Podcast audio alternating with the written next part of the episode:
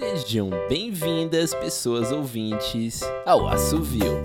Hoje, temporada 7, episódio 4, As Bananas e a Mulher de Cera e Juta, de Gabriel Yared.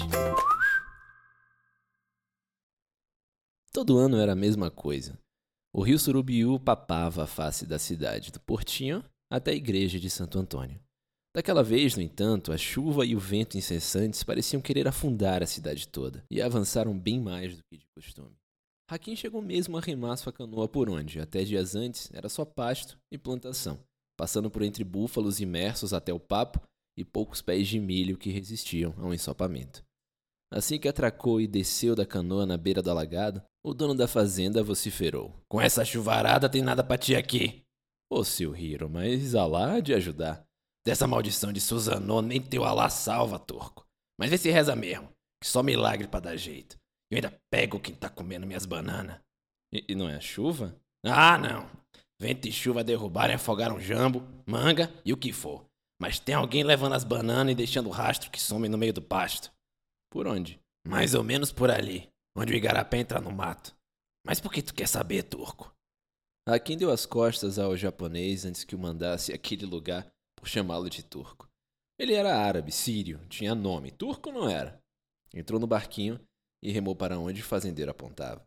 Atravessou o alagado e chegou a Igarapé. As margens realmente haviam jogado cascas de banana. Com um pressentimento, desceu da canoa e penou um bocado até achar um cacho cheio.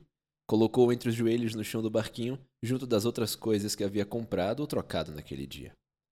Quando o Igarapé entrou pelo mato, a correnteza levou a canoa sem que Hakim precisasse remar. Fechou os olhos, mentalizou e começou a orar em sua língua natal. Enquanto orava, envolveu com uma das mãos e apertou contra o peito a pedra vermelha em seu cordão. Relíquia de família, passada de Hakim para Hakim. Arahman, ó misericordioso, se for tua vontade, permita-me ajudar essa cidade. É meu desterro, mas é onde escolhi continuar a vida. Um solavanco fez abrir os olhos e percebeu-se na entrada de um laguinho. Escutou, de detrás da moita em que se engatara, uma gargalhada estridente. Esgueirando-se no mato, viu um corpo peludo que parecia flutuar acima daquela margem.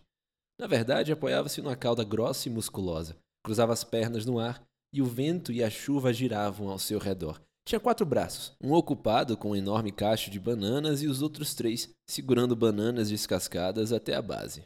Que delícia! Maravilha! dizia em árabe entre bocadas. Quando terminou de depenar o cacho, deitou-se numa rede de juta armada entre duas árvores ali perto e começou a roncar. Hakim se lembrou das histórias do avô, sobre os jeans do deserto, das planícies e das montanhas, criados por Alar. Assim como os homens, podiam ser maus ou bons, mas tinham poderes incríveis, assumiam as mais variadas formas entre a humana e as animais, e encontrá-los sempre era um sinal de sorte ou azar dependendo do humor e da índole da criatura. Sentiu a pedra no peito pulsar e aquecer, parecendo transmitir-lhe uma ideia arriscada.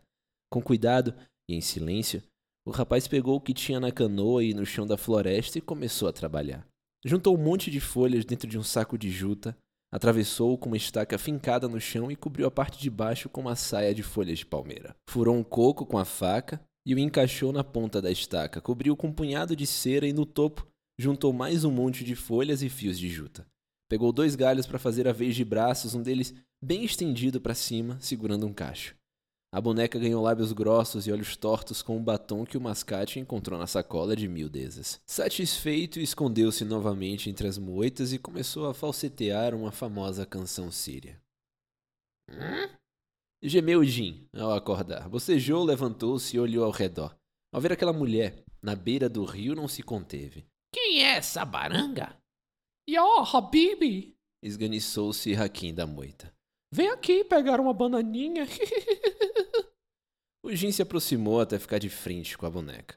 A demora dela impacientou-se. É para hoje? Hakim se limitou a soltar mais pois se segurava para não gargalhar. O Jin era tão burro que acreditava naquela coisa mal feita. Ah, tu vai ver só! e deu uma mãozada na face da boneca, prendendo-se ali. A pedra no peito de Hakim brilhava, certamente conferindo mais grude à cera. Nem doeu. Ah, miserável! Outro tapa, outra mão presa. Vagabunda! enroscou mais uma mão nos fios de juta. Você me paga! E lá estava o Jim Macaco, depois de mais uma lapada, rendido à mulher de cera e juta. Me dá um beijinho. Cala essa boca! E com a cabeçada, prendeu a testa na face disforme. Hakim se aproximou. Percebendo, o Jim rodopiou a cauda, causando um vendaval. O rapaz, lutando para manter o equilíbrio, levantou a pedra diante da cabeça da criatura, que se percebeu banhado na luz vermelha vinda do mineral. Deu-se conta do destino que lhe foi escrito e se acovardou. Piedade, homem! Realize o desejo que quiser! Tenho certeza que sim. E bateu a pedra na nuca do Jim Macaco, que sumiu num sopro. A pedra no peito do rapaz perdeu o brilho e esfriou conforme ele remava pelo caminho de volta. A chuva passou e as nuvens deram lugar a um pôr do sol vermelho vivo.